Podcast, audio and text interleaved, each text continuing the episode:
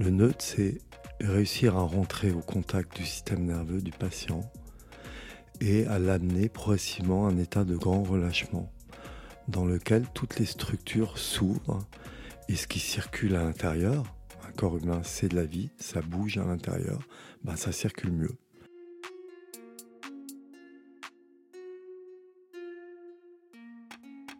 Alors la biodynamique, c'est vraiment une adaptation de la méditation à la guérison par le toucher.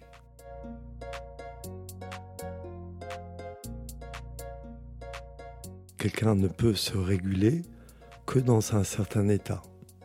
Cet état, c'est un état de relâchement qu'on peut appeler une parasympathicotonie.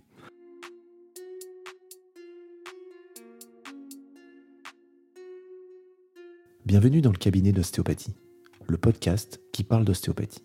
Je suis Grégory Planet, passionné depuis plus de 15 ans par ce métier. Avec mes invités, je vous propose de parler de cette médecine manuelle au travers de leur parcours et de leurs expériences. On se retrouve sur Instagram et d'ici là, bonne écoute.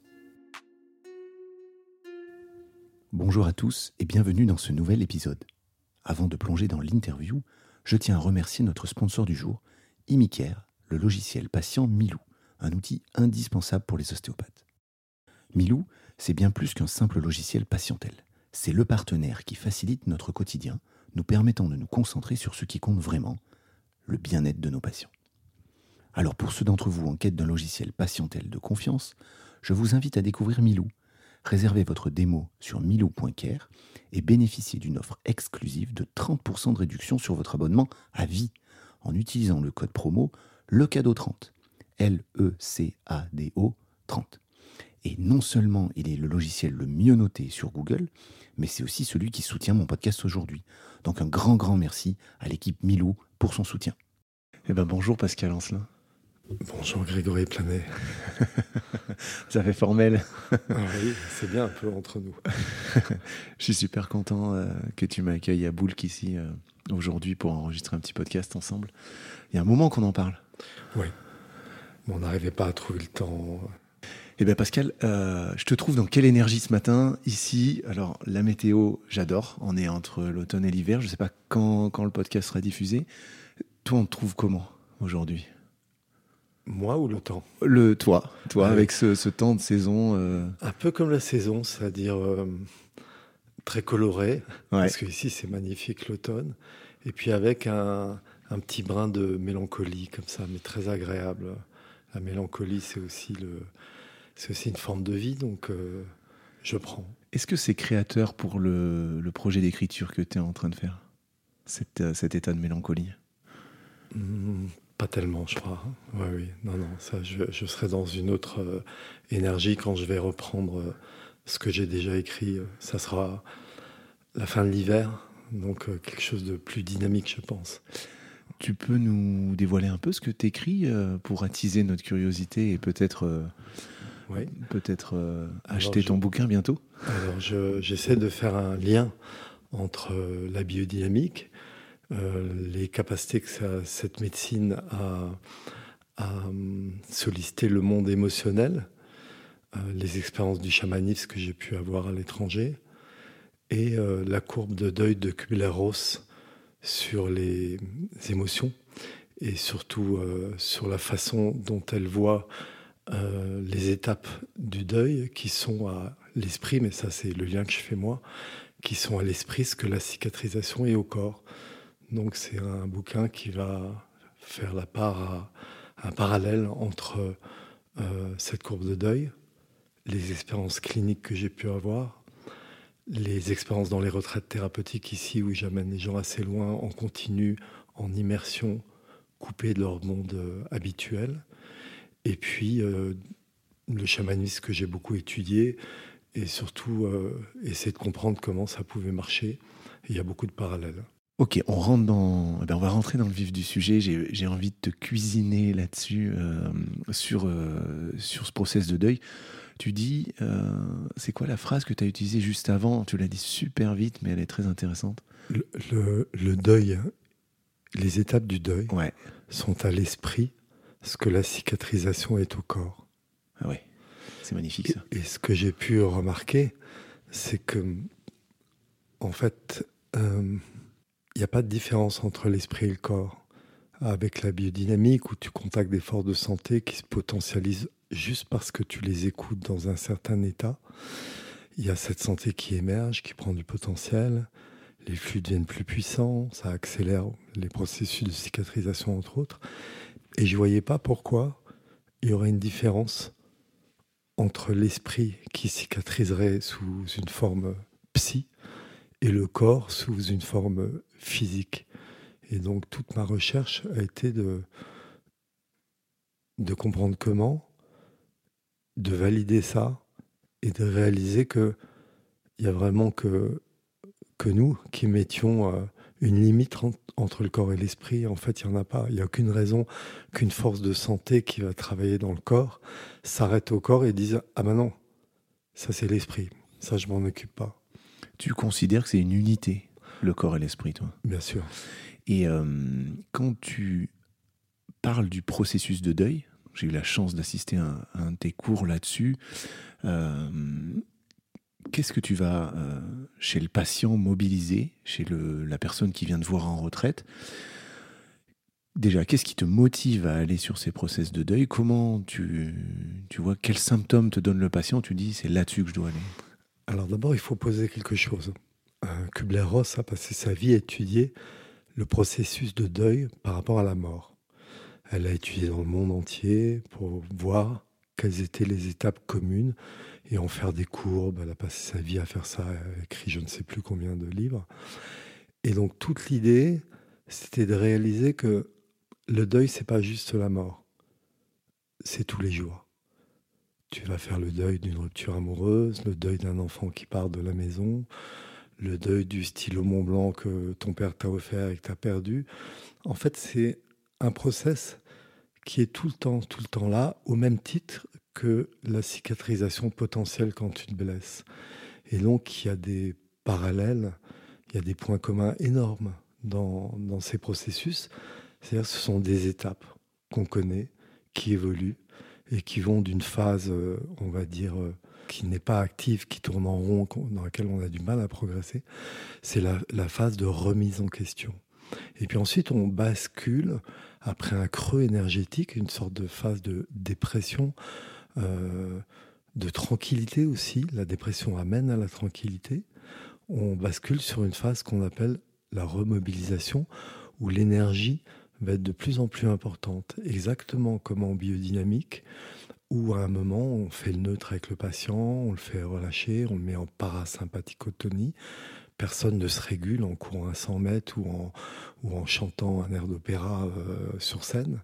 Et donc, dans cette pratique, il y a ce qu'on appelle un très grand calme qui s'appelle le stillness, qui peut être apparenté à la dépression de Kubler-Ross, qu'elle appelle dépression, mais pas au sens pathologique du terme, au sens euh, vide, énergétique, calme.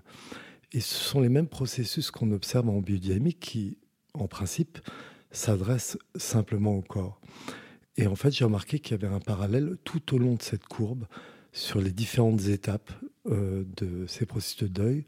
On peut coller des étapes du modèle biodynamique, qui est un modèle qui est fait pour expliquer comment un praticien, dans un certain état d'attention, peut amener du potentiel de guérison dans un patient. C'est un modèle.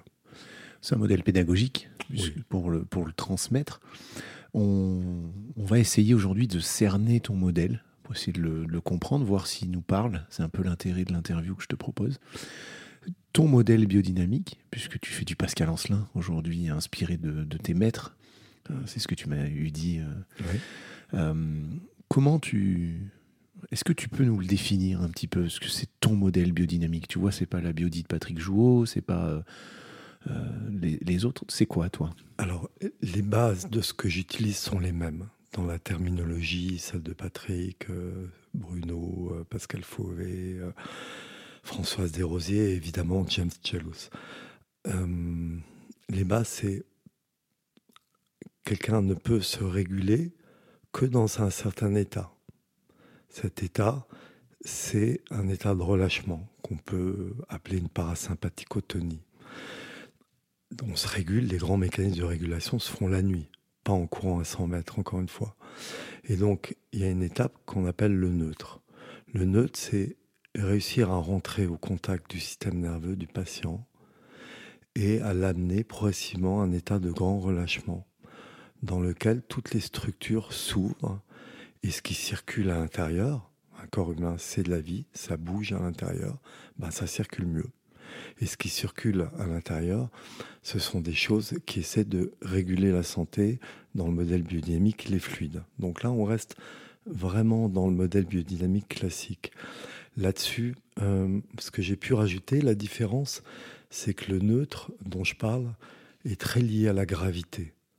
C'est-à-dire on fait relâcher le patient et on objective dans les mains ce relâchement par la capacité qu'a le patient à se livrer à la force de gravité.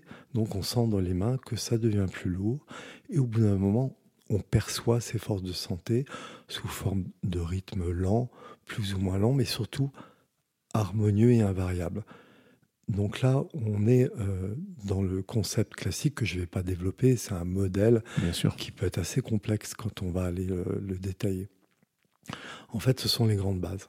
Pour pouvoir accéder à ce fameux neutre du patient, qui est une porte qui s'ouvre aux forces de régulation, puisque ça va mieux circuler à l'intérieur du patient, il faut que le praticien soit dans un état particulier qu'on appelle le neutre du praticien, qui n'est ni plus ni moins qu'un état méditatif adapté à cette pratique.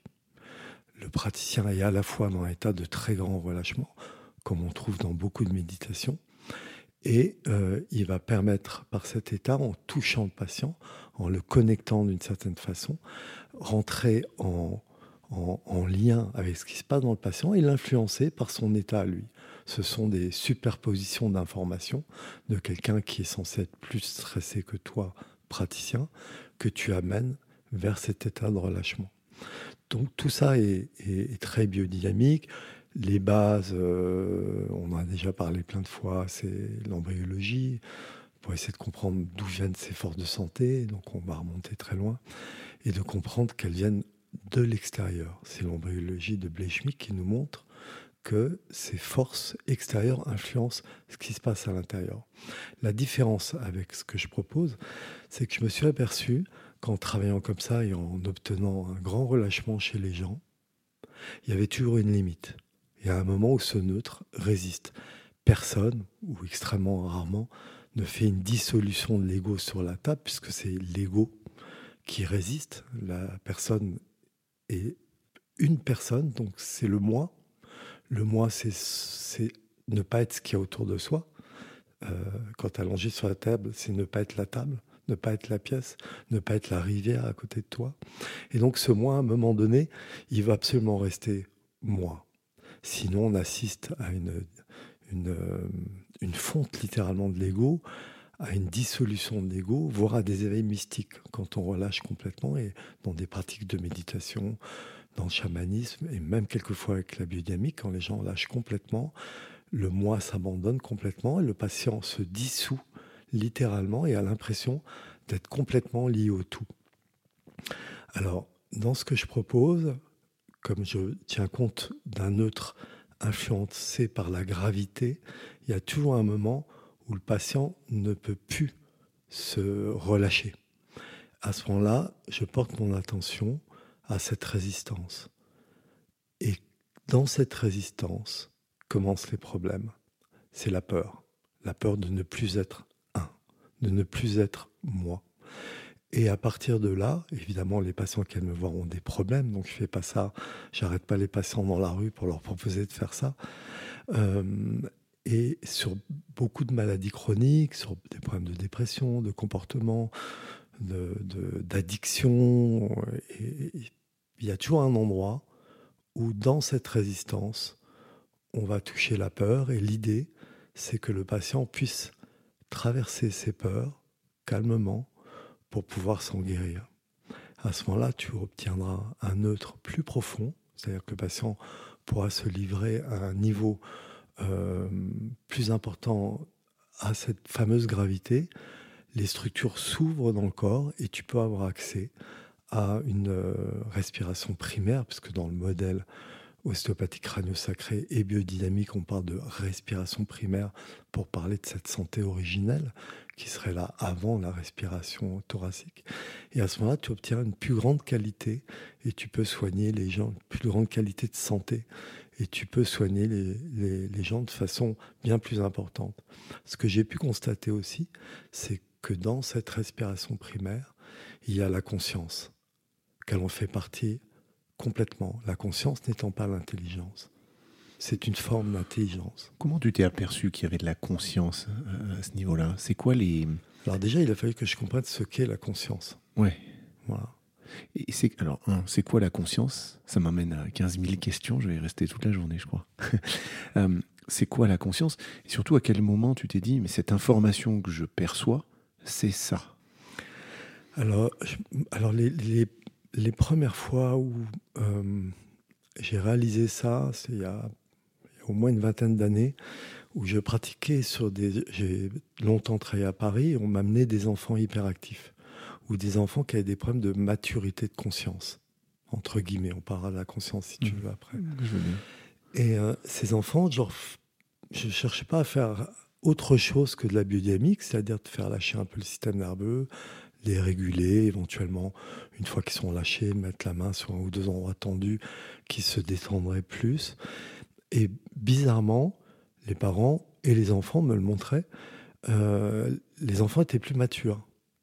Ils accédaient à des ouvertures d'esprit, à des conversations différentes, plus ouverts sur le monde extérieur et plus respectueux d'eux-mêmes. La conscience, c'est en lien avec euh, euh, du coup, tu parles des conversations, d'un ressenti qu'avaient les gens autour, d'un jugement quand même, finalement. Alors, oui, d'une capacité à, observer son moi et s'en occuper.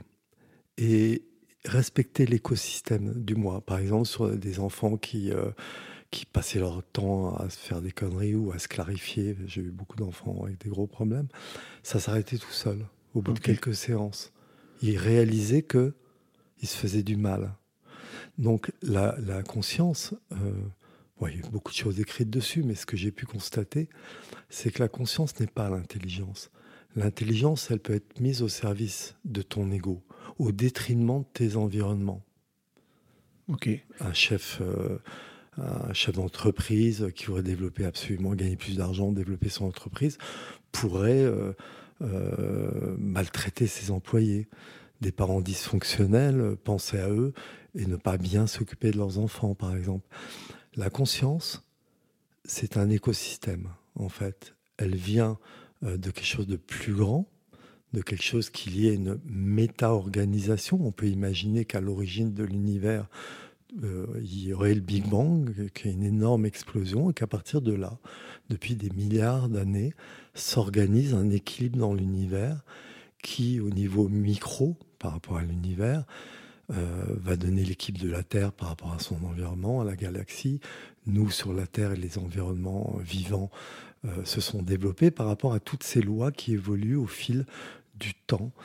Et donc, il y a une sorte d'intelligence suprême qui maintient tout ça en place et évidemment qui nous influence. Dans le modèle biodynamique, on dit qu'il y a une force extérieure qui modèle les forces de l'intérieur. Et donc, je crois que l'originalité que j'ai pu avoir dedans, c'est de faire un parallèle entre cette conscience extérieure qui est une force, c'est une information, au même titre que l'intelligence. Tu mesures l'activité cérébrale avec des électroencéphalogrammes, l'activité cardiaque avec des électrocardiogrammes. De la même façon, donc, l'intelligence, l'activité de conscience, elle peut être mesurée. Et donc, c'est quelque chose qui est transporté aussi dans le corps. Et c'est euh, cette grande conscience qui est à l'origine de tout, qui se métabolise dans le corps et auquel on a accès à force d'être euh, en relation avec l'extérieur, d'avoir des réflexions qui te disent non, je ne peux pas maltraiter car ça ne respecte pas cet écosystème, je ne peux pas maltraiter mon environnement familial. Euh, euh, physique, naturel, parce que ça ne respecte pas. Et donc la conscience, elle est vraiment dans le corps, et j'ai pu remarquer en travaillant que la biodynamique faisait évoluer cette conscience, c'est-à-dire cet écosystème de soi inclus dans quelque chose de plus grand, comme un phénomène de poupée russe, de soi, du niveau cellulaire jusqu'à ta famille, jusqu'à aller aux environnements euh, naturels dans lesquels on, évolue. On voit le lien très étroit avec la nature. Euh, la nature au sens euh, l'environnement avec la biodynamique que tu proposes. Oui, alors, alors ça, c'est, pas, c'est pas spécifique à, à Pascal Ancelin. ça, c'est vraiment le, le, le, lien biodynamique, c'est vraiment ça. D'ailleurs, on m'a, repris, puisqu'une fois on me parlait du, de, du terme, et moi j'ai fait le lien avec la biodynamie. Alors là, que je vois beaucoup de qui viennent me voir et qui parlent de biodynamie. Alors il ne faut pas confondre, la biodynamique est spécifique à l'ostéopathie. La biodynamie, c'est quelque chose qui a été mis en place par Steiner. Le seul point commun qu'il peut y avoir, mais il est important quand même, c'est euh, ce lien aux environnements. Donc, euh, voilà, mais, mais ça s'arrête là. Mais euh, avoir un problème avec la biodynamie ou la biodynamique, c'est l'ego qui arrive. C'est du coup, on s'éloigne de la conscience de la nature, là, non? Ceux qui te reprennent. Oui, oui, ceux qui me reprennent là-dessus, oui. Bah, ils cherchent la petite bête. Cherchent la petite bête. Alors, euh, j'ai pas de problème avec ça, moi. Euh, je fais de la biodie, comme ça, ça, ça, résout le problème. La, place de l'ego, j'aimerais bien qu'on en parle parce que c'est quelque chose que tu as beaucoup expérimenté et sur lequel tu as beaucoup d'expérience. On, on va pas rappeler ton âge, mais on peut rappeler le nombre de consultations que tu as, pu faire. Tu, m'en as parlé il y a pas longtemps, c'est pour je, ça. Je pense que ça tourne autour de 120 000 depuis le début de ma carrière. Autour de ça, peut-être même un peu plus pour, pour être en deçà et que mon ego ne récupère pas le nombre de, de consultations, on va dire entre 100 et 120 000.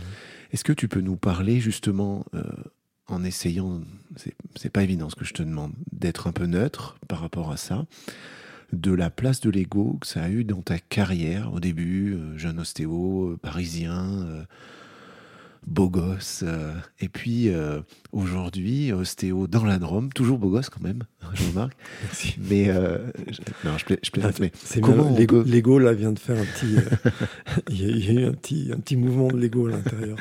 voilà. Comment cet ego, parce qu'on en a tous comment il peut être moteur Comment des fois il peut nous desservir? Et moi, ce que je voudrais chercher chez toi dans ton expérience, on l'a bien compris, c'est comment je peux le mettre au service de mes patients. C'est ce qui m'intéresse à ce mmh. micro. C'est comment je peux aider l'autre et comment euh, chez lui je peux lui, je peux le soutenir là-dedans, tu vois. Alors on va définir l'ego. Euh, l'ego c'est le moi. C'est ce qui te permet de ne pas être encore une fois le micro qui est juste devant moi. Euh, de ne pas être la rivière, parce que tu peux être dans certains états méditatifs ou certains états de conscience élargis, et être en fusion totale dans la nature. Et effectivement, il y a une relation avec le tout, donc tu es aussi un peu la rivière. Et j'ai déjà vu des gens lors de travail très poussé dans, en pleine nature euh, en Amérique du Sud euh, qui se trouvaient à côté d'une rivière, qui appréciaient de la ressentir et tout d'un coup qui flippaient en disant mais je suis la rivière ou je suis moi? Donc l'ego, il permet la séparation. Ce que tu dis, pour que je comprenne bien, c'est que là, l'ego, il se dissout, c'est ça? Oui. Quand, l'ego se dissout, il est tout ce qui est autour, puisqu'on est ça à l'origine. On, vient de tout. L'information nous traverse et l'information originelle est aussi là. Si tu fais lâcher complètement ton ego, tu peux rentrer dans des pathologies avec une perte de l'identité, des choses très flippantes. Une des choses qui fait le plus flipper un être humain, c'est de ne pas être lui. Ok. De ne pas être un. Intéressant. Je n'avais pas cette notion euh, que qu'on pouvait l'assimiler à la perte d'ego. Donc, il faut un minimum d'ego pour, euh, pour, survivre, pour exister. Pour exister, c'est la, la, base. On est incarné. Tu, tu viens de l'éternité, d'un endroit très vaste, on ne sait pas d'où. Tu peux, là, on, est obligé d'être spirituel pour le comprendre, mais si tu veux être incarné, tu dois être toi. Sinon, tu es perdu en permanence. Et donc, cet ego, il te permet d'exister et il te permet aussi de t'adapter par rapport aux environnements qui changent avec le temps, avec les espaces que tu traverses.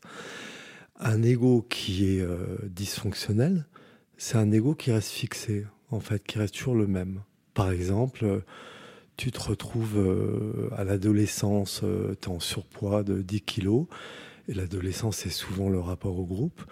Et tu vas te moquer pour ça, par le groupe. Les ados peuvent être très durs entre eux. Et euh, tu vas être obligé d'adopter une position différente. Par exemple, je vais être très drôle. Et tu vas être le petit gros qui fait marrer les autres. Et puis, les choses vont évoluer. Tu vas peut-être perdre du poids ou pas. Tu vas changer d'environnement. Et si tes comportements sont toujours liés à ça, c'est-à-dire une blessure originelle de dévalorisation et en réaction une domination de l'autre, par exemple, par un humour exacerbé ou sarcastique ou moqueur pour se revaloriser, alors que le monde a changé autour de toi, tu ne viens plus fonctionnel. L'ego dysfonctionnel, c'est ton moi qui reste toujours le même malgré les changements qui y autour de toi. Et là, progressivement, tu n'es plus adapté à la vie. Et la vie te le fait bien sentir. Dans ce que tu dis, euh, une dysfonction, c'est l'apparition de symptômes qui nous embêtent. Hein, c'est ça, pour qui, faire un peu qui t'empêche d'être fonctionnel. Qui t'empêche d'être fonctionnel. Euh, tu nous invites, et, c'est ce que tu fais dans des consultes, à essayer de faire traverser l'ego par rapport à, à, l'environnement. C'est un peu l'idée? Alors, quand je fais un travail somato-émotionnel et qu'on a diagnostiqué le fait que euh, cet ego dysfonctionnel est là, entraîne des problèmes de comportement, de la souffrance, physique ou psychique, quelquefois les deux, et que ce n'est pas lié à une pathologie psychiatrique structurelle, ce qui n'est pas ce qui est une contre-indication par rapport au travail que je propose. Donc il y a un, diagnostic d'exclusion au départ. Ou que les gens ne sont pas épileptiques, ou euh, que les gens n'ont pas euh, de greffe récente ou qui sont pas des gens de 90 ans euh, cardiaques complètement. Donc quand on a diagnostiqué cet ego dysfonctionnel en relation avec un symptôme ou une pathologie euh, pour laquelle le patient va consulter, alors on essaye d'amener par le corps, parce que la pratique biodynamique, on touche le corps, et il n'y a pas plus rationnel que ça, parce qu'elle est tellement fine qu'on sent exactement ce qui s'y passe comment il peut se contracter, les champs électromagnétiques qui en émanent quand il est dysfonctionnel. C'est de l'activité. La santé, c'est calme, c'est de l'harmonie. C'est le lien, c'est ça qui fait que c'est une pratique ostéopathique. C'est le lien, la porte d'entrée, c'est le corps. Absolument. C'est la structure. Parce qu'on pourrait se perdre. Euh, tu as toujours les mains posées sur le corps, toujours. Tu dois pouvoir en permanence suivre le curseur du corps pour savoir ce qui se passe dans le patient. Et il y a un univers de sensations, si tu veux, on peut en parler, mais ça va prendre du temps, qui te permet de savoir où tu es et surtout où en est le patient. Et donc, à partir du moment où le diagnostic a été posé, tu poses les mains sur le patient, tu as fait une anamnèse très importante ou pas, tu essaies de mettre les gens au neutre et quand apparaît la résistance, forcément, le corps va commencer à manifester. À partir de ce moment-là, il suffit de demander au patient ce qu'il ressent, de lui permettre, en musclant sa conscience et son imaginaire, lui permettre de faire venir des informations qui vont commencer à descendre dans l'endroit, ou en tout cas se manifester de l'endroit qui se manifeste dans le corps. Il n'y a pas d'information, il n'y a pas de manifestation dans le corps sans qu'il y ait une information derrière. Mhm. Personne ne va toucher une émotion ou une douleur ou une tension sans qu'il y ait une information derrière. Donc tout l'intérêt du travail, c'est de coller cette information au corps et de permettre, par cette pratique que je ne vais pas expliquer complètement là, de permettre au patient d'amener la conscience dans ce qui se manifeste dans le corps pour que finalement, au bout d'un certain nombre de séances, il puisse lui-même accueillir ces parts de lui blessées qui se manifestent. Et plutôt que de mettre une énième fois un couvercle dessus, de permettre d'émerger à l'émergence de ce qui se passe et l'accueil par la conscience de ce qui est en train de se produire. Et pourquoi on met des couvercles dessus comme ça? Qu'est-ce qui nous guide? Euh, C'est l'environnement C'est une force qui vient de l'intérieur, de l'extérieur aujourd'hui C'est la peur. C'est la peur. C'est la peur. Euh, c'est la peur qui, qui, empêche de faire monter les choses. Alors souvent la colère, la culpabilité, la honte, on n'a pas envie de les sentir et donc on ne veut pas les traverser. Et la peur, la culpabilité, c'est toujours en référentiel à l'autre, ça? Parce qu'il y a on n'a jamais peur de soi. C'est toujours, on va avoir peur de, de, ce que ça va donner sur mon patron, avec, avec ma femme, avec, tu vois ce que je veux Ouais, la plupart du temps. On a peur des réactions de l'autre. Ouais. Souvent. C'est la dualité. C'est pour ça qu'il y a des pratiques sur la non-dualité. La dualité amène la peur. On peut avoir peur de soi. Il y a des gens qui ont peur d'eux. Il, y a des névroses hein, aussi. Pour t'avoir vu travailler, euh, c'est ce que tu amènes, c'est cette discrimination euh, dans le ressenti euh, du thérapeute. Quand tu as les mains sur un patient, je t'ai vu faire, tu as des informations, tu dis, ah, alors ça c'est ton mental qui parle, ça c'est ton ego. Non, ça c'est plutôt, c'est plutôt juste. C'est ça la patte de l'ostéo, la main, euh, l'outil qu'on peut essayer d'acquérir, nous? Alors, alors je ne serais pas aussi euh, net que ce que tu viens de dire. En fait, je force le trait exprès. Oui, hein. oui, oui. Au, début, ce que tu ressens, c'est simplement un univers avec un spectre large entre ce qui est très harmonieux, très relâché, très régulier, avec des rythmes invariables très doux, et un univers de souffrance qui est euh, des champs électromagnétiques très forts, puisque le corps bouge à l'intérieur, et donc des champs diffusent. Donc tu sens à la superficie de la peau quelque chose qui est très tendu. Sinon, tu sens rien de particulier quand les choses sont harmonieuses. Après, avec l'expérience, tu arrives à sentir si c'est euh, une douleur physique, une douleur émotionnelle, quelque chose qui est en train de, un petit volcan qui est en train de monter. Euh, et encore que quelquefois, la manifestation, elle est purement physique, et dans ce physique, tu ne peux pas distinguer si c'est une émotion ou, euh, ou purement le corps. C'est simplement en laissant les choses se faire, en, écoutant ce qui est en train d'émerger, que très souvent, une émotion, un sentiment va se distinguer de la douleur physique ou va en sortir. Ok. Et hum, cette, pour en revenir là-dessus, alors, cette place de l'ego, euh, que tu vas sentir là, euh, on voit pas parce qu'il n'y a pas de caméra, mais tu nous montres avec tes mains, cette place de l'ego dans le processus de deuil. Je te donne un, exemple pour illustrer. On va pas prendre le deuil de quelqu'un qui est décédé. Je suis euh, ostéopathe aujourd'hui, mais j'ai quand même fait deux années de médecine. J'ai raté deux fois. C'est un exemple. Et euh, je m'en suis pas remis. J'ai remarqué que j'avais changé après cet échec. Je ne sais pas, j'aime pas le mot échec, mais après ces deux années de médecine, tu vois, je me suis orienté en ostéo. Aujourd'hui, je travaille, j'ai une boutique qui tourne bien. Et j'aimerais avancer, faire un travail sur moi. Alors, on pourrait déjà poser le diagnostic à partir du moment où tu, tu, tu viens pour ça.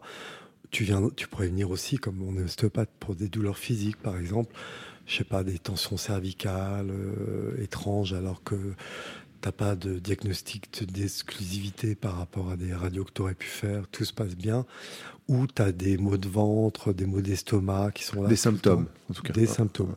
Et on trouverait, euh, à partir de là, que ce qui revient souvent, c'est cet échec qui, qui, est là tout le temps et qui n'a pas l'air d'être digéré.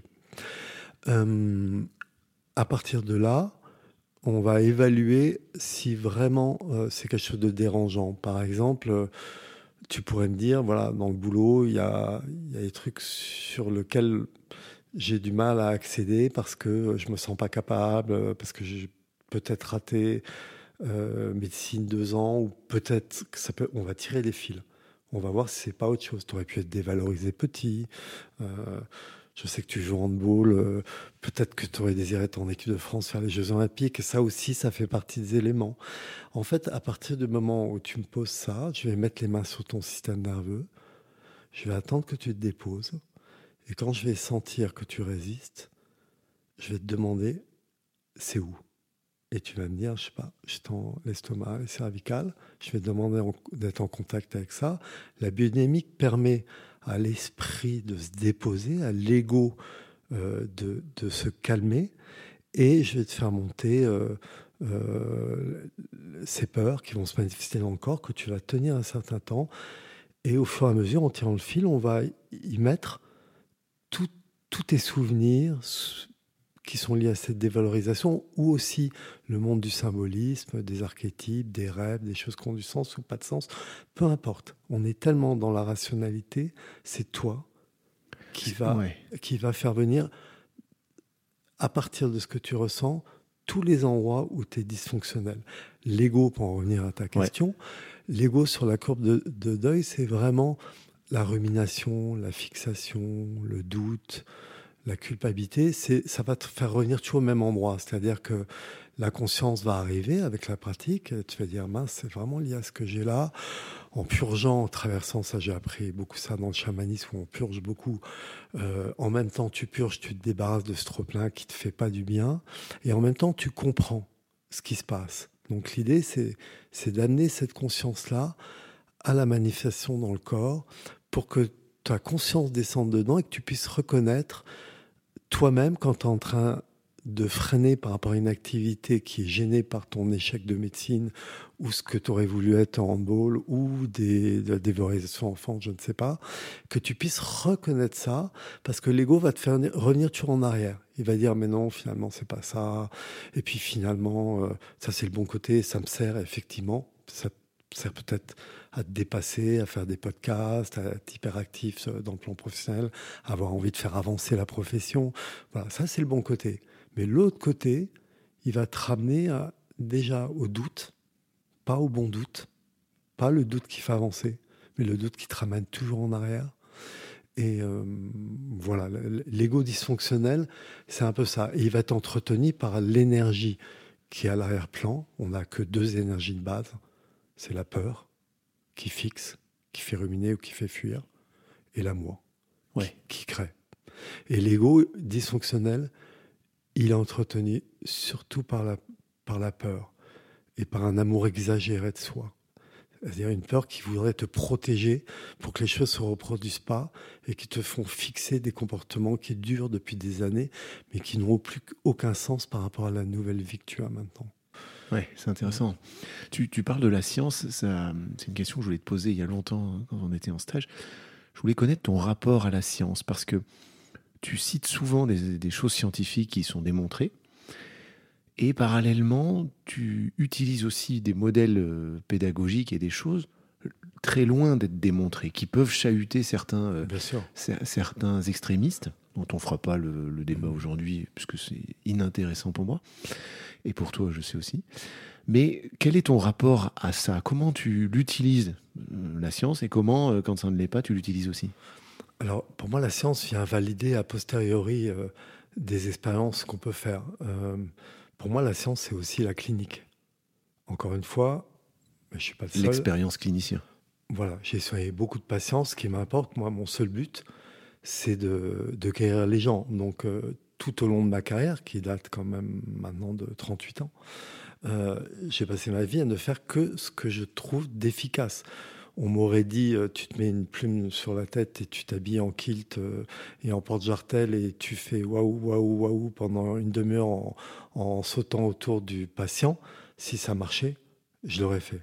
Oui. Je n'ai été, je n'ai construit ma carrière qu'autour d'expériences, de connaissances que j'essaie de valider avec euh, des avancées scientifiques si je pouvais le faire, qu'autour de l'efficacité. Et elle se mesure comment Elle se mesure avec, la, avec la, le résultat. Et le résultat, euh, tu, le, tu, le, mesures euh, comment toi sur ces 120 000 consultes? Alors le symptôme, est-ce que le symptôme est là ou pas? Pour moi, c'est la base. Ouais, c'est important de le dire. Je finis une séance, je vais toujours sur le symptôme. Je ne m'arrête pas juste en touchant le système nerveux.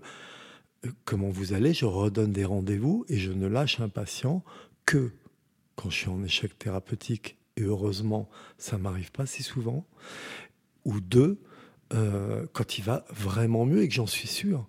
J'entends souvent des jeunes ostéopathes qui me disent mais euh, voilà moi j'ai fait le truc et je l'ai lâché, j'ose pas faire revenir les gens, mais je dis mais c'est pas sérieux. En fait, on attend de voir le résultat et donc euh, je vois les gens entre deux fois. Je vois jamais les gens une fois, sauf si un mini torticolis, tu poses le doigt dessus, le patient n'a plus rien dans la séance. Et encore, je vais lui dire, rappelez-moi si dans 4-5 jours, ça n'est pas parti. Si on veut avancer, il faut suivre les gens. Et il n'y a que le résultat clinique qui compte. Voilà, ce que j'entends, si je synthétise pour voir si j'ai bien compris, c'est que tu vas mesurer ton action avec le temps, c'est-à-dire qu'il y a un delta entre le moment où tu lui dis bonjour dans la salle d'attente et au moment où il se lève de la table, du moins au moment où il part, quel est le delta sur lequel tu as progressé, et derrière les quelques jours, quelques semaines. Euh, tu as pu mesurer ton expérience et ta valeur ajoutée avec le temps et les symptômes qui changent.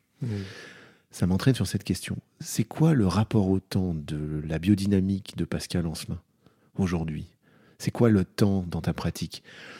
L'espace-temps, je vois, ici on est dans la Drôme, tu vois, je parle pas de la météo, mais euh, les minutes, elles passent pas aussi vite que quand je suis à Lyon en train de donner des cours. Alors, en biodynamique, ce qui est incroyable, c'est que tu es obligé de travailler quand même avec une limite de temps, parce que tu as plusieurs patients dans la journée, et pourtant tu travailles avec l'éternité. L'endroit où tu es, comme tu dois être la référence dans lequel le patient se positionne, dans le, tu es le nid, tu es l'écrin dans lequel il peut se déposer pour pouvoir s'assujettir aux forces de gravité. Il doit faire lâcher la petite sentinelle du tronc cérébral pour que ça pose, le mental pour que ça calme les champs électromagnétiques, et donc il doit pouvoir se poser. Et donc dans cet endroit où il peut se poser, le temps est un stress énorme. Il y a un excellent bouquin de David Bohm et, de Krishnamurti qui s'appelle Le temps abolie. Euh, le temps est une source de stress incroyable. Et donc le paradoxe, c'est tu dois travailler dans un temps limité et toi tu dois être dans l'éternité. Et ça, c'est une pratique méditative. Où est cet espace d'éternité? Elle est au niveau du cœur. Je l'ai appris tardivement. Parce que moi, j'ai une formation assez scientifique. Donc, j'ai fait pas mal d'études scientifiques. Et en plus de ça, je me suis passionné pour la science. Et en fait, on doit être dans ce paradoxe total. C'est-à-dire qu'aller dans l'espace du cœur, et c'est pas un discours babacool, c'est les patients qui m'ont appris, il y a une sorte d'endroit d'éternité. Il y a un endroit qui est ta maison, qui est l'endroit originel d'où tu viens. C'est une sorte d'endroit, je fais une méditation autour de ça que j'appelle ma maison. C'est le même endroit où tu te parlais quand tu étais gosse, à 7-8 ans, que tu voulais t'endormir, euh, en te racontant ta journée. Le même endroit adolescent où tu te racontais euh, tes premières copines, tes potes, euh, ce que tu faisais, tes conneries et ton jugement sur le monde. Le même endroit adulte, le même endroit quand tu seras vieux. Cet endroit, il change jamais. Cet endroit où tu te parles, il a le même âge tout le temps. Il n'a pas d'âge. Il vient de cette éternité. Cet endroit-là, c'est le lien que tu peux avoir. Il est à l'arrière de l'espace du cœur.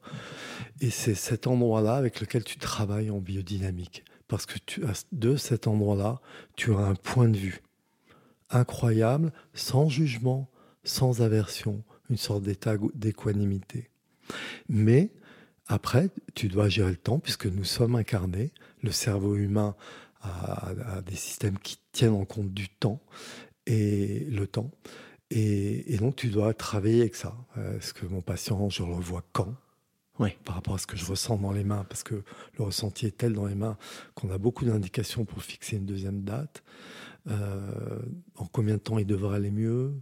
Voilà, c'est le paradoxe. C'est le paradoxe. Et c'est une des peurs des thérapeutes aussi, de, tu vois, de revoir le patient et que ça ait ça n'ait pas forcément évolué dans le sens où on voulait Alors, c'est Qu'est-ce que tu nous apprends là-dessus C'est la peur du praticien relativement débutant. Ouais, débutant, ouais. Quand, quand, quand, quand, tu sais, euh, avec la pratique que tu as, quand, as eu, quand tu sens que dans les mains, il y a des process qui sont pas les mêmes qu'au début, que ce sont des process qui n'ont pas été forcés, le corps, qu'est-ce qu'il veut faire? Il veut toujours aller vers la vie. On est incarné. Il veut vivre. Il veut apprécier l'instant présent il veut se reproduire, il veut créer. Et donc, à partir du moment où tu sens que dans les mains, ça a changé, et on a des critères subjectifs et des critères objectifs, comme dirait Pierre, notre ami Pierre Tricot, qui nous montrent qu'un processus est en train de se faire et qui va continuer à se faire sans ta présence. Et donc, si le patient revient te voir et dit, il dit deux semaines après, bon, moi, j'ai pas senti de différence. Et déjà, eux, ils sont, ils sont pas objectifs souvent. Et quand tu leur rappelles, tu leur dis, votre ça Ah ben ouais, non mais ça, ça va mieux, mais pas depuis longtemps. Euh, et, comment vous êtes dans la tête? Ah, J'étais triste après, mais maintenant ça va mieux, effectivement. Voilà. Et puis toi, tu sais que même si pour le patient il s'est rien passé, il est dans un processus. Et une part de lui le sait. Et si tu le sais, il le sait encore plus. Ouais, c'est hyper intéressant. C'est hyper intéressant, ça, ça nous apprend, euh, si on veut progresser en tant que praticien, et là, tout le monde, à, aller chercher des informations plus objectives. Et donc, l'intérêt de la deuxième séance, c'est ça. C'est vraiment recréer l'échange pour pas qu'il reste sur un truc, euh, sur un ressenti subjectif. Tu peux pas savoir le nombre de patients que j'ai pu avoir qui vivent d'autres ostéos, jeunes en général, ou des gens qui sont dans d'autres systèmes de croyances et qui me disent j'ai arrêté d'aller voir un tel, c'est bien, mais il m'a pas donné d'autre rendez-vous. J'ai encore mal. Et donc, je lui fais plus confiance. Les gens, ils ont besoin de ce suivi. C'est une croyance qu'ont les ostéopathes qui est liée à une légende d'un ostéo qui serait, ou d'un guérisseur, d'un rebouteux. Dans la légende ostéopathique en France, on a le rebouteux. C'est-à-dire que les gens et les praticiens pensent que si tu sautes sur ton patient à pieds joints, tu vas tout le remettre en place et que ça doit terminer du premier coup. C'est une légende. Ok. on l'a mis à côté de Merlin l'Enchanteur. C'est ça. Alors, Merlin l'Enchanteur, euh, plus, euh, plus hardcore. Plus hardcore. Mais euh, il y a vraiment ça. Et donc, les, gens, les jeunes de sont même gênés de faire revenir des gens. Donc, ils acceptent que quelqu'un aille voir un psy qui se cantonne à la tête pendant dix ans, une ou deux fois par semaine mais voir un ostéopathe qui s'occupe de choses extrêmement profondes dans le corps, qui sont toujours en relation avec, enfin toujours, la plupart du temps, avec aussi de l'émotionnel et avec d'autres niveaux, nous, en une fois, on devrait régler le problème. C'est pas sérieux. C'est intéressant, ça nous oblige à analyser notre pratique. Et c'est ce que je cherche euh, au contact de, toi, d'autres personnes comme ça. C'est essayer d'avoir un feedback sur notre propre pratique. C'est pas simple parce que quand on a, le nez dans le cabinet, tous les jours, l'agenda est, rempli, tu sais pas, des patients, euh, ils reviennent pas, tu sais pas pourquoi. Euh. C'est les retours qui te font progresser. C'est l'échec qui te fait progresser. C'est la difficulté qui te fait avancer. Si tu passes ton temps à filer un rendez-vous ou deux rendez-vous aux gens et dire bon, c'est bon, comment tu vas avancer? Tu sais même pas réellement qui es-tu pour être sûr qu'ils vont vraiment mieux. Qui es-tu? Je comprends. Et tu as utilisé un mot sur lequel je voulais te poser des questions. Tu as utilisé le mot échec. Euh, aujourd'hui, est-ce que tu as pu tirer euh, un enseignement euh, et des vertus de, tes échecs? Qu'est-ce qu'on peut tirer, nous, comme information? Alors, sur les échecs professionnels ou personnels? Voilà, moi je te parle des échecs plutôt liés à, la, à ta pratique professionnelle. Que ce soit des échecs liés à la biodynamique, liés à... Alors, il n'y a, a, aucune médecine totale. Ça, ça saurait depuis le temps. Oui, bien sûr. Et donc, il faut accepter euh, l'échec. Et, les échecs, c'est, il faut que ça te fasse progresser. C'est là que ça mène le bon doute. Pourquoi ça marche pas? Qu'est-ce que je peux faire pour que ça aille mieux? Et il faut pas créer de rétention du patient. Donc, euh, euh, par exemple, moi, je travaille avec plein de gens, du psychiatre au, au rhumato. Bon, j'ai travaillé pour l'équipe de France de tennis, donc je suis très bien avec Montalvan, par exemple, ou d'autres médecins du sport. Et, j'ai tout un staff autour de moi, d'autres ostéopathes. Et quelquefois, quand ça marche pas avec moi, au bout de trois fois, par exemple, en général, je me pose des questions. Pourquoi ça n'avance pas? Je me remets en question. Et si j'ai pas de solution en me remettant en question, ben, j'envoie un confrère. Parce qu'il y a aussi le rapport humain. L'ostéopathie, c'est une médecine humaine. Il y a énormément de choses qui rentrent en compte, dont le rapport d'homme à femme, d'homme à homme, de femme à femme. Et donc, ça m'arrive d'envoyer euh, à mon associé, à d'autres ostéopathes, parce que le fait de prendre les gens plusieurs fois, tu devines leur température. Tu sens de quoi ils ont besoin. Et quelquefois, ça passe pas par toi. Et à ce moment-là, je travaille, avec 20 ou 30 personnes autour de moi, et je les adresse à ces gens-là, qui quelquefois me les renvoient ou pas. La guérison, elle passe pas forcément par le praticien, mais tu n'es qu'un qu'un maillon de cette chaîne-là. Et d'abord, qu'est-ce que la guérison? Donc si je, si je synthétise, tu travailles. Si derrière tu as un échec, ce qu'on va tirer de vertueux, c'est d'abord je me remets en question, je regarde sur moi ce que je peux changer. Et dans un deuxième temps, j'oriente et j'essaie euh, d'orienter vers la personne qui me semble la plus appropriée. Dans regarder sur soi, comme tu le dis, ce qui peut changer, il y a aussi le diagnostic. Ouais. C'est très important le diagnostic ostéopathique. Sur mes étudiants, la biodynamique, je trouve c'est une médecine fantastique parce qu'elle est hyper rationnelle. Tu n'es que dans les sens et tu peux discriminer, tu peux distinguer tout ce qui se passe dans les mains. Donc quand tu commences à avoir une main expérimentée, elle te donne un nombre d'informations juste incroyable. Et donc les jeunes ostéopathes qui apprennent ça, très souvent, ou j'en vois qui ont appris ça aussi ailleurs, quand ils posent les mains, ils deviennent très généralistes. Oui, ça relâche beaucoup le système nerveux et c'est génial, le système nerveux, il est à la base de tout. Tu peux pas réguler quelqu'un sans réguler son système nerveux.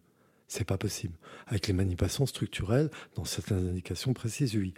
Mais voilà, le système nerveux, c'est la base de tout. Et donc, les gens arrivent bien à lâcher les gens. Et puis, quand ils partent, moi, j'avais pas mal qui viennent faire des stages chez moi au cabinet. Et je leur demande, quand je laisse traiter un passant, j'ai dit, voilà, tu te rappelles ce qu'il avait? Ils font, ah, ah merde, j'ai oublié. En fait, tu peux vite faire une sorte de surf Hmm. euh, dans l'illusion. Juste, tu mets tes mains, tu sens que ça bouge. Tu dis, Ouah, c'est génial. Je mets mes mains ailleurs. Et puis, tu oublies complètement. Le, le motif de consultation. Ah, tu bah sais oui. plus pourquoi il est là. C'est Ouais. la base. hein. Ouais, ouais. Ah ouais. Moi, j'ai bossé dans le sport de haut niveau. Si j'avais bossé comme ça, mais on te montre la porte de sortie euh, Ouais. d'emblée. Et tu, donc on a parlé de l'échec, on a parlé euh, du sport de haut niveau, des réussites euh, ou des, je sais pas, on va appeler ça des victoires, les choses qui ont fonctionné pour toi. J'aimerais te, sortir de ta zone de confort. Je sais pas si on te pose cette question des fois, mais aujourd'hui on peut tirer les vertus de l'échec quand on fait un feedback. Est-ce qu'on peut tirer des inconvénients à la réussite? Ou en tout cas à ce qu'on a l'impression tous les jours qui fonctionne?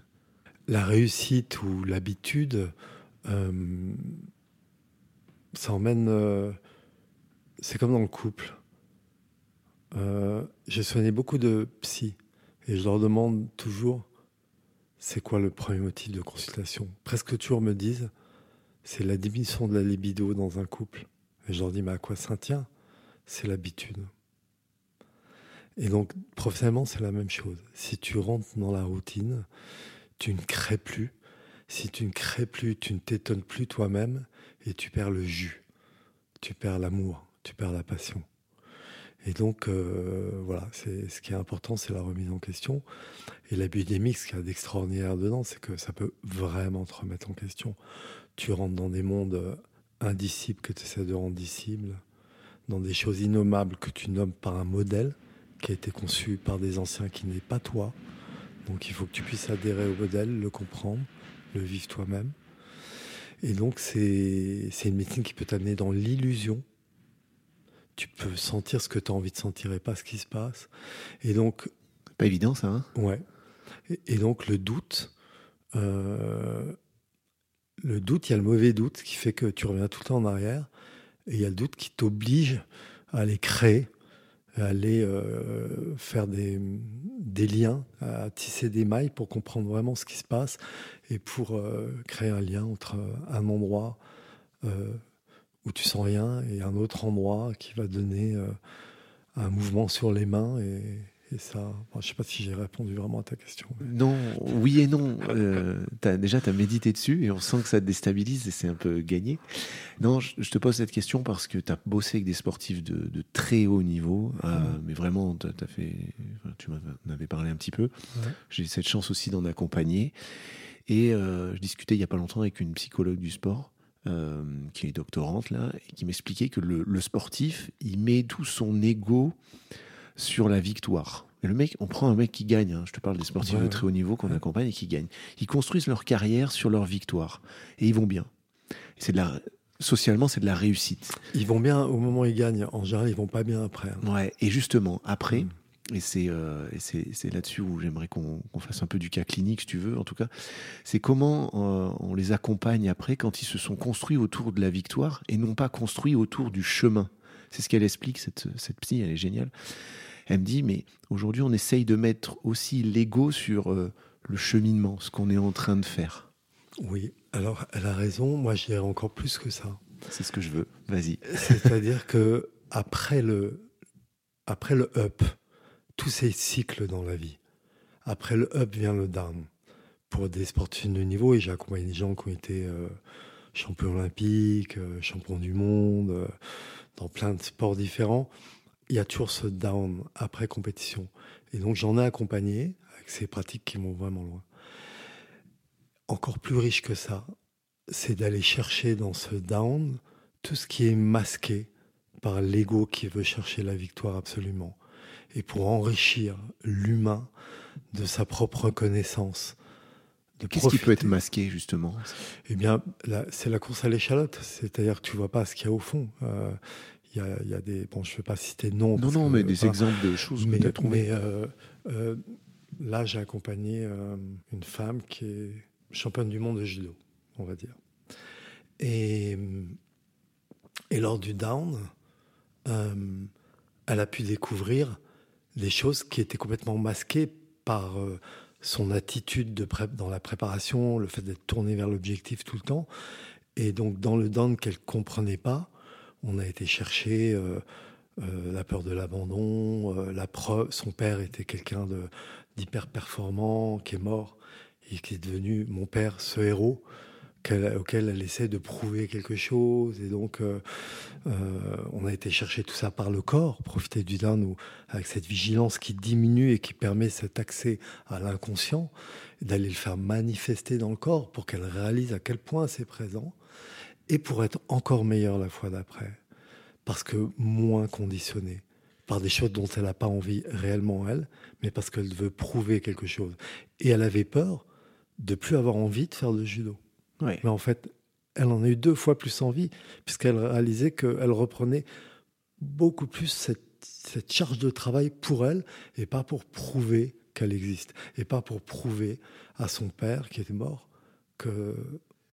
Si je comprends bien, les ups du judo, qui la rendent championne du monde, cachent des downs perso. C'est ce que tu me dis. C'est pas que ça, les cache, c'est dans le fond, euh, on peut pas y avoir accès. On peut pas y avoir accès. Alors, j'ai du mal à avoir la différence entre ils sont cachés et on peut pas avoir accès, mais.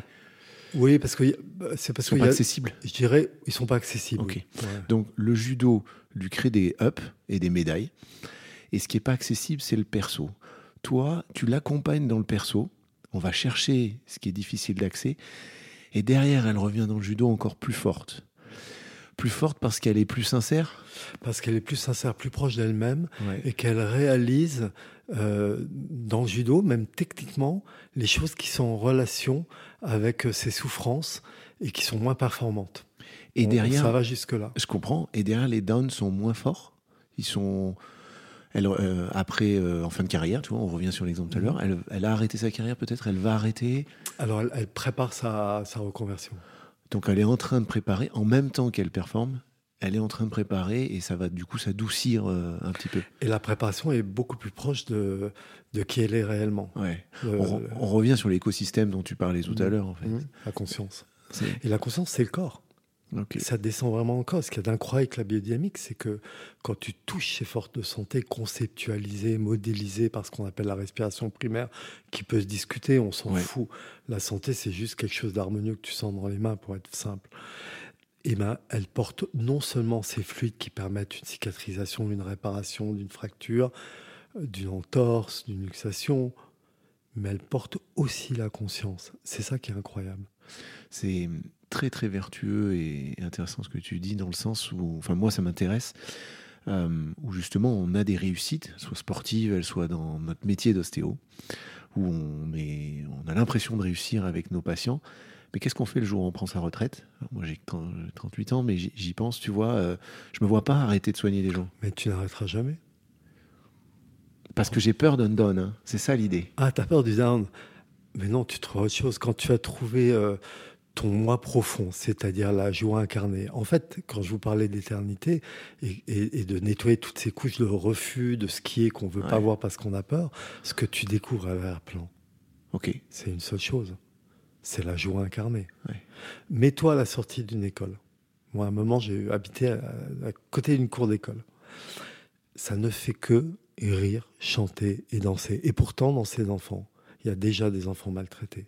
Il y a déjà des enfants violentés. Il y a des enfants qui ont vécu des naissances abominables. Et malgré, il y a des enfants qui sont déjà dévalorisés, qui sont déjà dans les groupes d'adolescents ou d'enfants mis de côté. Et pourtant, ça ne fait que rire, chanter et danser. La joie originelle, elle est monstrueuse. Ça veut dire qu'une fois que tu as nettoyé tout ça, tu retrouves ta joie. Et la joie, c'est quoi? C'est la créativité. Parce que tu es incarné. L'incarnation, ça n'est pas être le nouveau Bouddha, et encore qu'il est actif, ou, d'être en contemplation, ou alors tu choisis d'être moine dans un, courant euh, contemplatif, c'est l'action et l'engagement que, Kubler-Ross décrit très bien. Et donc, à partir du moment où tu es dans cette joie originelle, eh ben, tu vas tout le temps avoir envie de créer. Donc, si demain tu arrêtes d'être ostéo, tu vas trouver autre chose à faire, c'est sûr. Cette joie amène toujours à la créativité. C'est la version incarnée de l'amour tu parles du cœur et de l'amour, on, ne te voit pas, mais tu mets ta main sur le sternum là. Tu, on sent que tu bah, es au niveau péricarde, au niveau. Ah euh, c'est du vécu. Hein. en biodie, c'est c'est la Medline, ça que tu vas chercher? Tu peux Alors, on rentre dans le, on rentre dans la- technique la mid- la midline, c'est la référence dans le modèle biodynamique, c'est la référence à partir duquel l'embryon se construit. Et le cœur a une part importante dans le modèle biodynamique, mais en fonction des différents courants, c'est différent. On Euh, peut, c'est le travail que tu as fait en allant voir d'autres cultures, euh, les cultures chamaniques, euh, d'autres, d'autres rapports euh, à la santé. Tu as fait le, le lien où la sémantique est différente, mais ils parlent tous de la même chose? Ou- Oui, alors le cœur revient souvent, hein, c'est pas pour rien. On dit par exemple, euh, on, on- on dit bonjour mon cœur, on dit pas bonjour mon rein ou mon foie. hein. Ah ouais. C'est rentré dans le, dans le langage courant, dans toutes les cultures. C'est voilà. Je, je voilà, je t'es, t'es dans mon cœur, chérie. On dit pas euh, mon rein. Oui, par exemple. Mais euh, On et- dit aussi, donc- pardon, mais- je suis mais- grossier, tu me fais chier.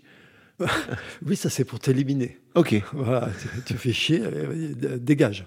ok, excellent. Euh, On revient, t'es dans mon cœur, pardon pour cette digression. Euh, non, ce que je vais dire, c'est que avant de venir ici, je me suis aperçu dans les formations, dans les retraites thérapeutiques, dans les expériences chamaniques que j'ai pu faire au Pérou, euh, en, en Colombie, en Argentine, euh, en Mongolie, ça se termine toujours de la même façon. Quand tu fais un travail de groupe, par exemple, les gens, ils passent leur temps dans la fraternité à la fin. C'est-à-dire leur corps s'ouvre, quand ils guérissent, leur cœur s'ouvre. Et le premier endroit où ça se porte, bah, c'est ce qui est juste à côté de toi.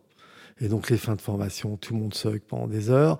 Les témoignages, on fait un cercle pour profiter vraiment de ce, ce cœur qui s'est ouvert. Et tout le monde est là, à moitié à, à pleurer de, de plaisir, de tristesse, de se quitter, de joie d'a- d'avoir traversé le truc. Et chaque groupe me dit, notre groupe était vraiment incroyable, c'est la première fois. Mais nous, on le voit à chaque fois. C'est un phénomène qui est absolu, qui est la preuve, mais absolue, que quand tu nettoies, il te reste le cœur ouvert. Comme par hasard, les émotions, elles viennent presque toujours entre la gorge et le ventre, dans cet espace-là. Il est tellement puissant, ce cœur.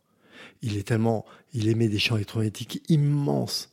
On, les a mesurés, ils dépassent le, le corps de plus de 4 mètres et ils vont très très loin. Son rôle, c'est d'informer. C'est d'envoyer des informations de toi vers le monde extérieur et de capter le retour. C'est d'informer les cellules jusqu'au plus profond. Son rôle est fondamental et on passe notre temps par les refus de ce qui est à mettre des plaques de métal que t'empiles. Ouais, on, on te voit pas, mais là, t'as tes mains euh, Ouais. devant ta poitrine, devant ton thorax. No- Ouais, à, à- à mettre des boucliers, à mettre Ouais, des... c'est ça. C'est ça l'idée. Et, et, et, et mon travail, c'est d'enlever les plaques. Voilà, par le corps. Tu la sens, ok.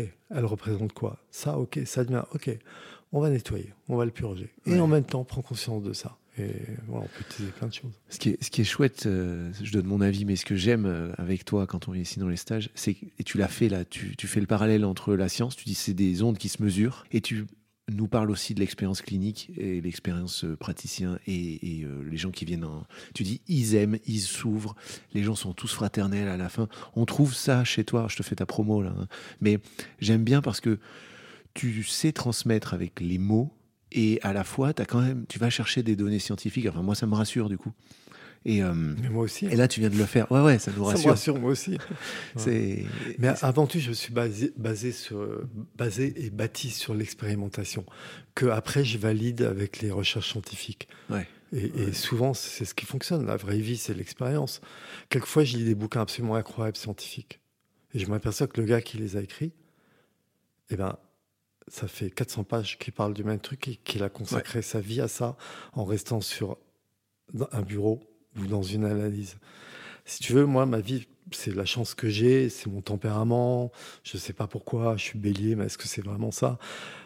Ma vie, ça a été de tout découvrir par moi-même, d'expérimenter. Donc, j'ai eu des accidents, j'ai bossé aussi bien en forêt amazonienne au milieu des FARC pour expérimenter ça que dans des plus grandes équipes de foot du monde ou avec des champions olympiques ou avec le Star System ou aller bosser avec.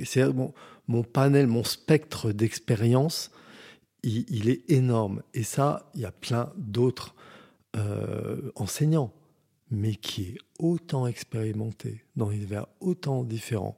Et les gens qui connaissent, ils me disent bon, t'es pas le plus savant, t'es pas le plus intelligent, t'es pas le plus scientifique, t'es pas.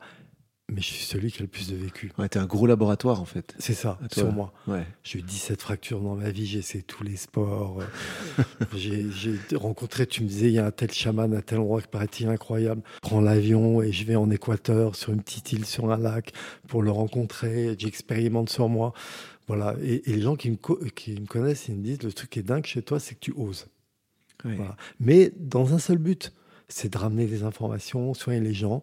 Moi, je n'ai qu'un seul but, c'est que les gens soient heureux. Ça, ça pourrait être le mot de la fin. C'est dommage, j'ai encore d'autres questions à te poser, mais Bah ouais. merci pour, pour ce partage. De toute façon, on le, on le perçoit, c'est pour ça que je suis là aussi aujourd'hui. C'est que à ton contact, c'est ce que je, moi, c'est ce que je suis venu chercher quand j'ai fait des formations avec toi.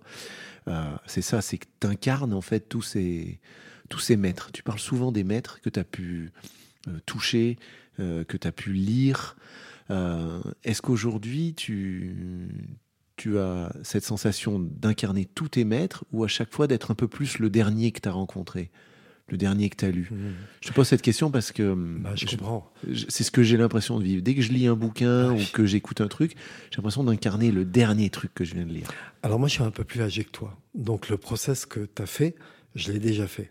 C'est-à-dire que euh, pour moi aussi, l'ostéopathie, c'est une médecine, en tout cas des connaissances euh, qui se transmettent aussi de, de personne en personne.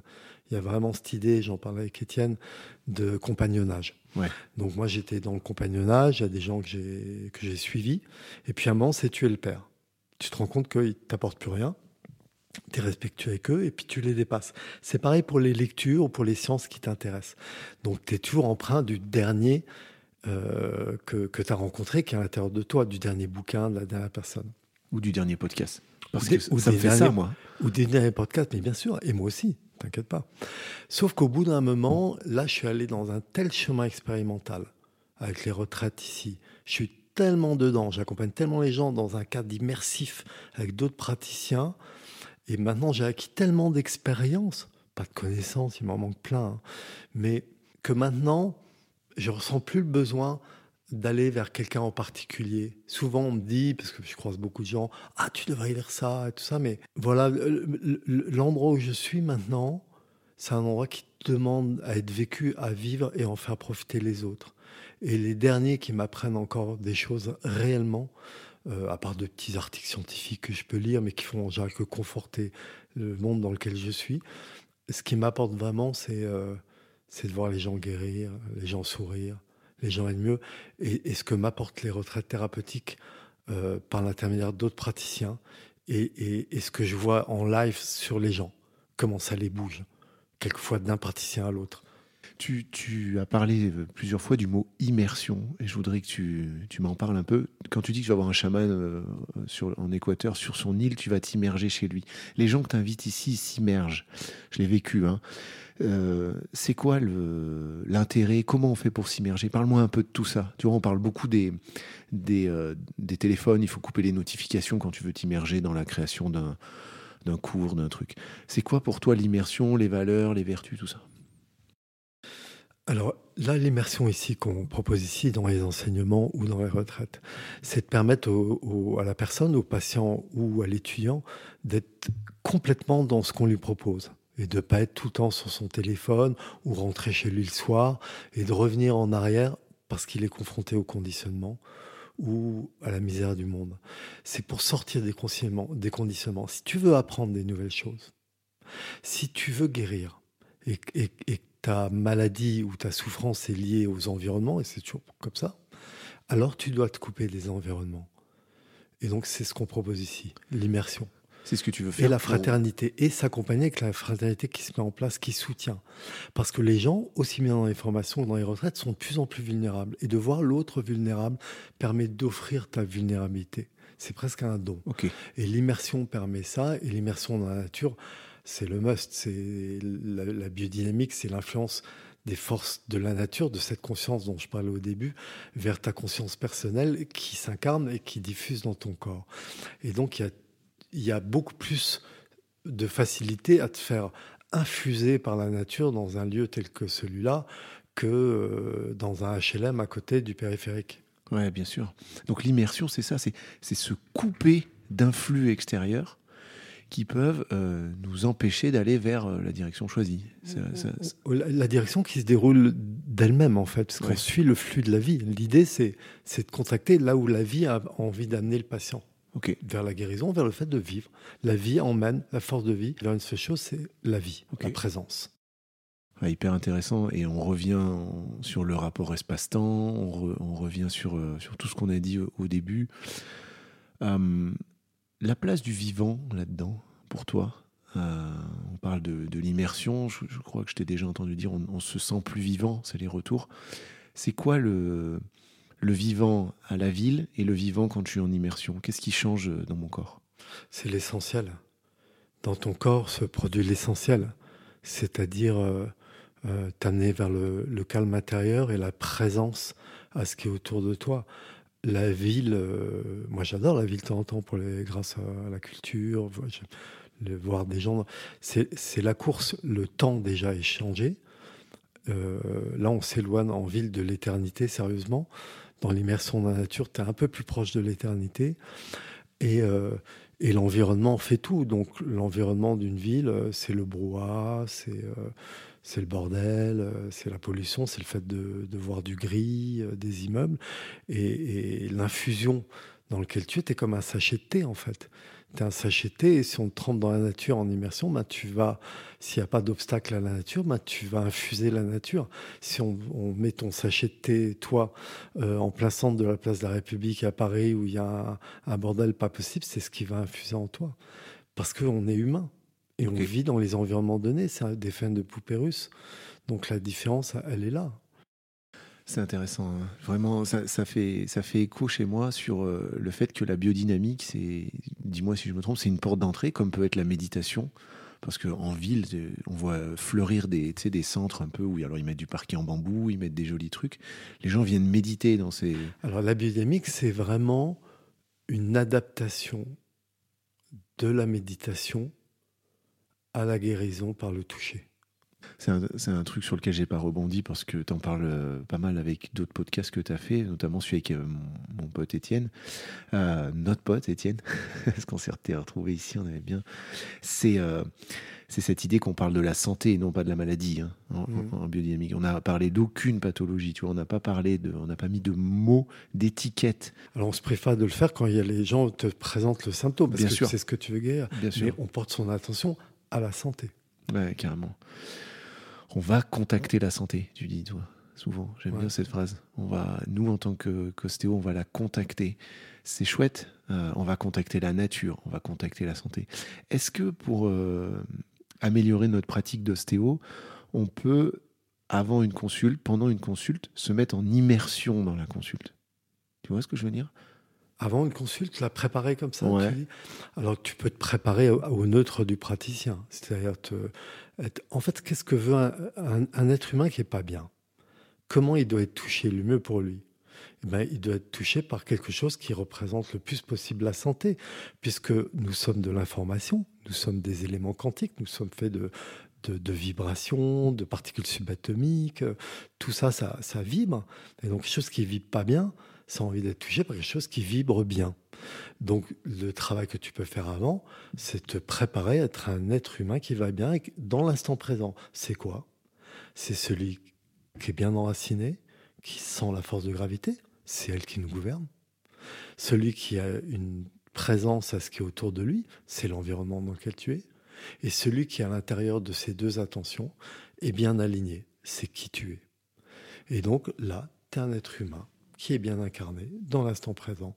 Et quand tu touches le patient comme ça, bah forcément les forces de santé vont te reconnaître. Les patients, les praticiens au début avec qui j'apprends ça, ils ont du mal à sentir la santé. Ils sont obsédés par la souffrance.